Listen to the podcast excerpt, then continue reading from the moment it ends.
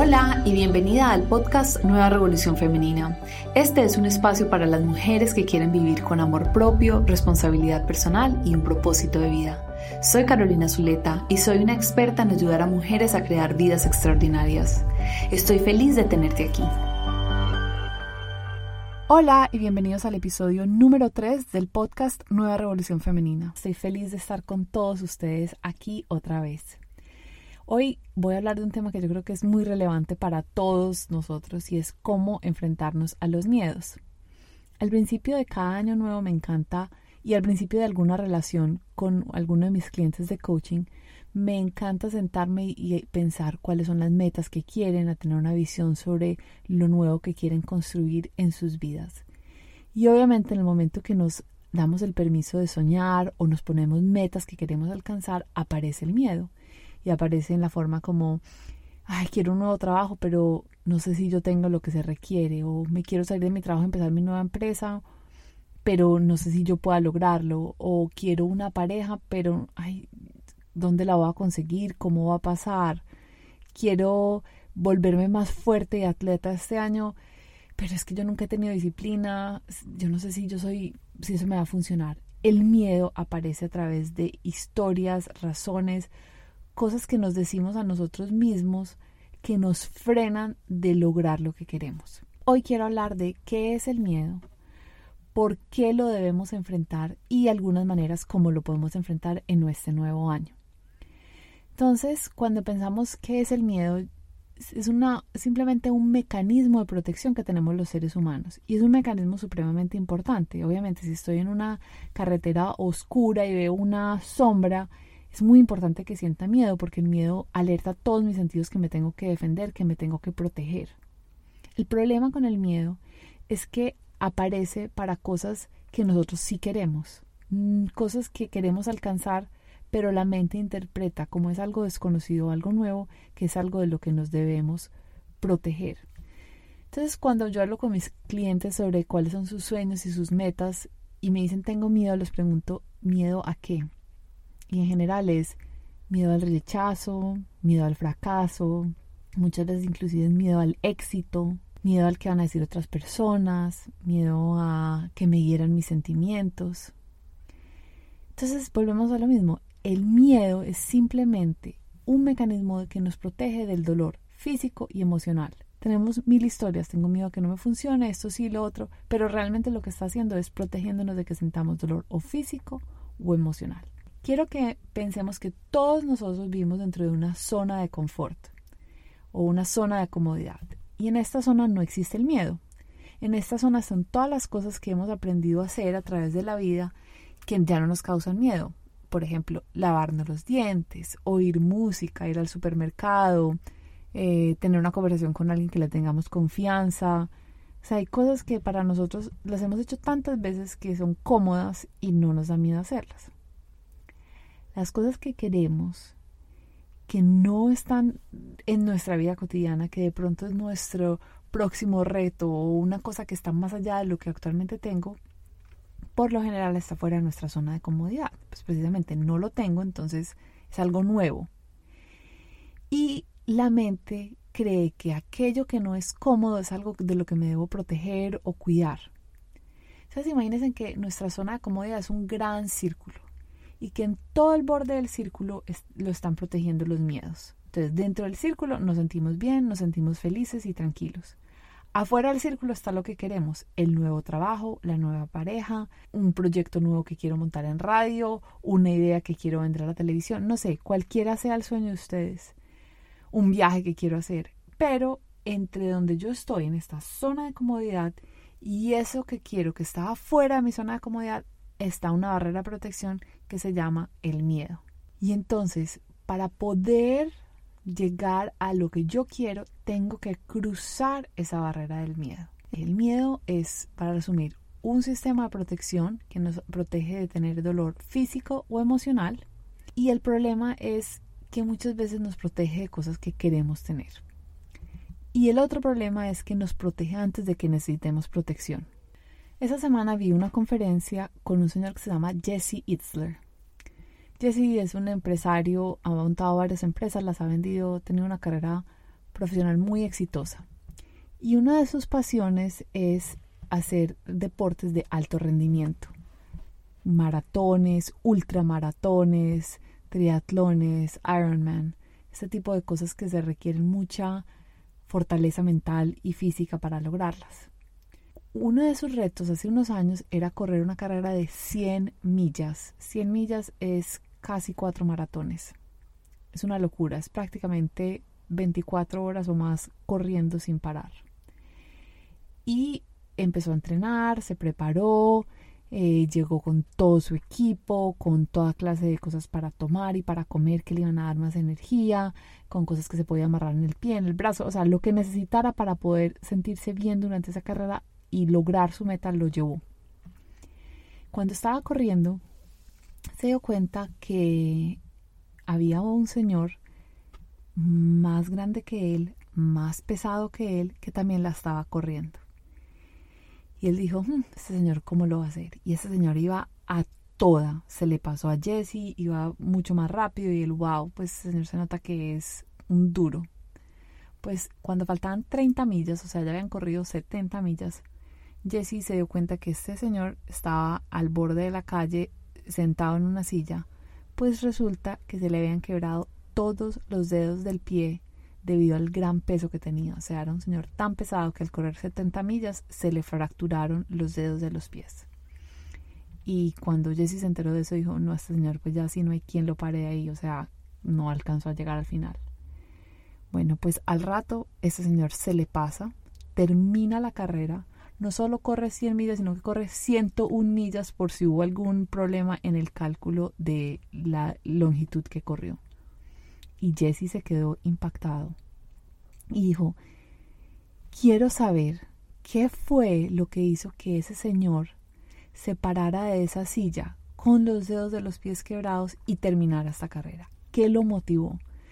Si yo puedo tener eso que lo motivó a él dentro de mí, voy a ser mejor esposo, mejor papá, mejor empresario, mejor ser humano, mejor ciudadano. Entonces decidió contactarlo. Para hacer una historia larga, cortica, porque de hecho él escribió un libro al respecto que se llama Living with Seal. Jesse aprendió que este señor era un Navy SEAL, que es un grupo del ejército de Estados Unidos que tiene uno de los entrenamientos físicos y mentales más duros, son como la élite del ejército. Y era un ex militar, se había ganado muchas eh, medallas de honor y tenía una historia muy chévere. Entonces Jesse decidió contactarlo para hablar. Finalmente se reunieron a un desayuno y Jesse iba con la intención de aprender qué era lo que lo había motivado, o sea, de dónde sacaba esa fuerza para hacer semejante cosa tan difícil como correr 30 millas con todos los dedos de los pies quebrados. Pues resulta que en el desayuno empezaron a hablar y Jesse se dio cuenta que en una hora él no iba a poder realmente aprender eso. Entonces decidió en el momento, en ese instante, decirle, ¿por qué no te vienes a vivir conmigo por 31 días, conmigo y mi familia, y me enseñas cómo tener esa fortaleza mental que tú tienes? Pues para su sorpresa este señor le dijo, está bien, me voy a vivir con usted con una sola condición, que todo lo que yo le diga que haga, lo va a hacer. Y si hay algo que usted no hace, entonces yo me devuelvo. Trato, trato, listo. Ese señor al que él se refiere como SEAL porque era de los Navy SEALs, se fue a vivir a la casa y vivió 31 días con Jesse. En la conferencia Jesse nos contaba que lo primero que hizo este señor fue decirle, bueno, vamos a ir al gimnasio, vamos a ver cuántas barritas es usted capaz de hacer.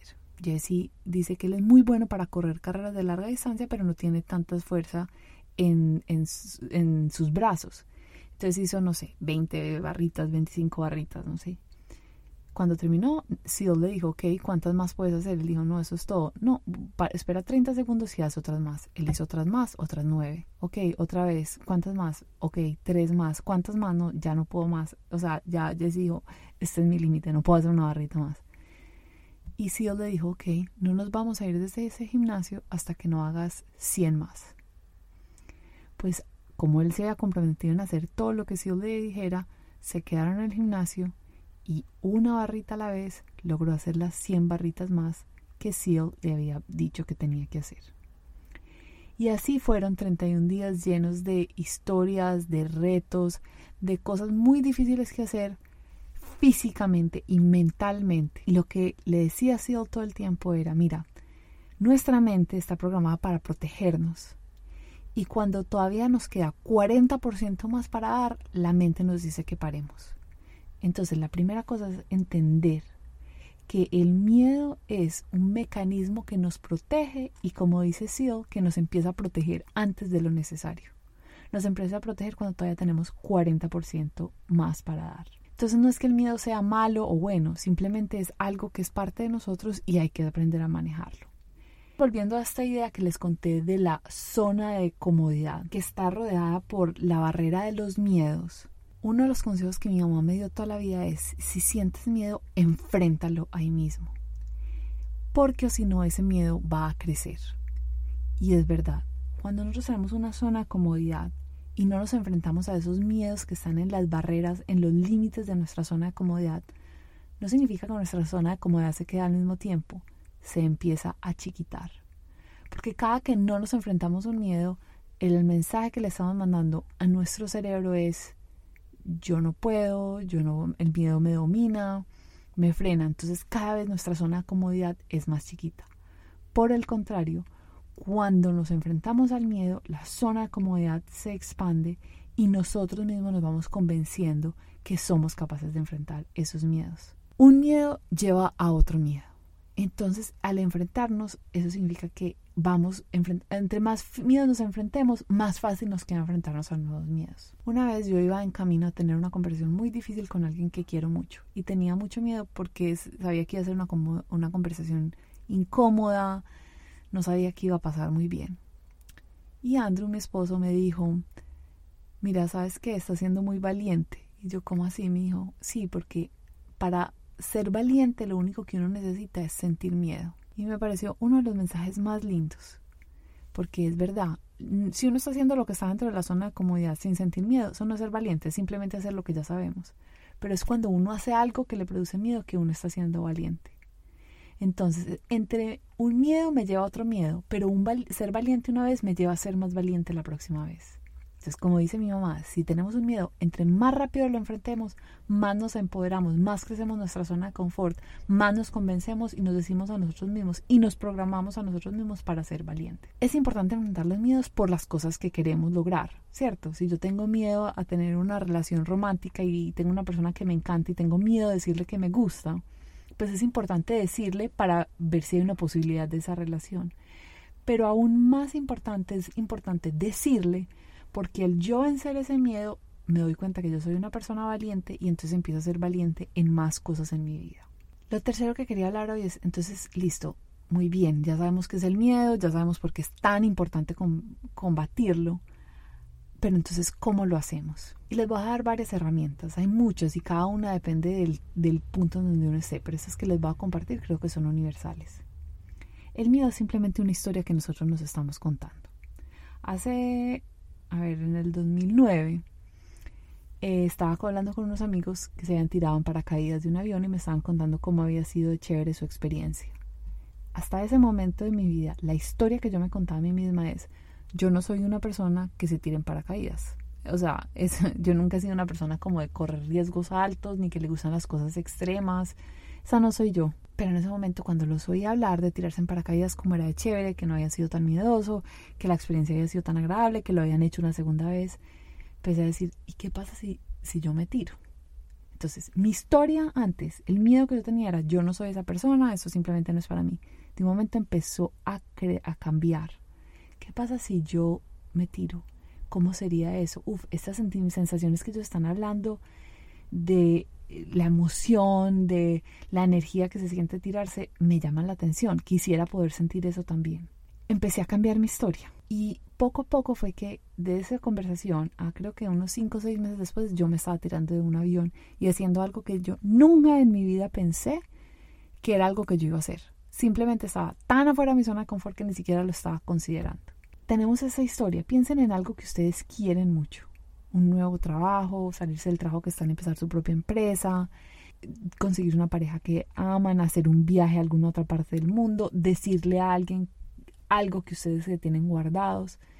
y miren la historia que se están diciendo ustedes mismos. Probablemente si el miedo los está frenando es una historia que se resume en voy a sufrir, voy a sentir dolor, me van a rechazar, voy a hacer el ridículo, no me va a funcionar. Lo, lo, primero que tenemos que empezar es identificar esa historia que nos estamos contando y a cuestionarla.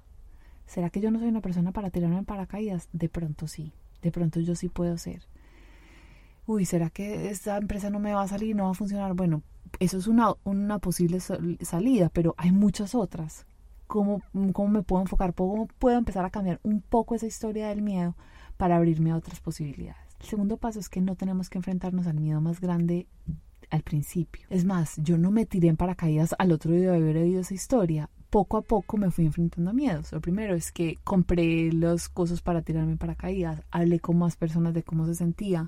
O sea, empecé a hacer pasos chiquitos para llegar a ese gran momento. Inclusive ese día que me iba a tirar, hablé con la persona que se iba a tirar conmigo, le pregunté cuántas veces se había tirado. O sea, fui haciendo cosas chiquitas, enfrentándome a miedos chiquitos para estar más preparada para el miedo más grande.